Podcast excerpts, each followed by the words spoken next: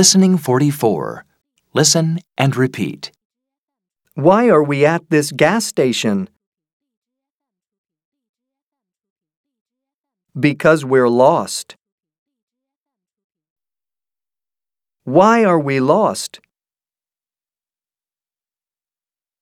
Because we didn't read the map carefully.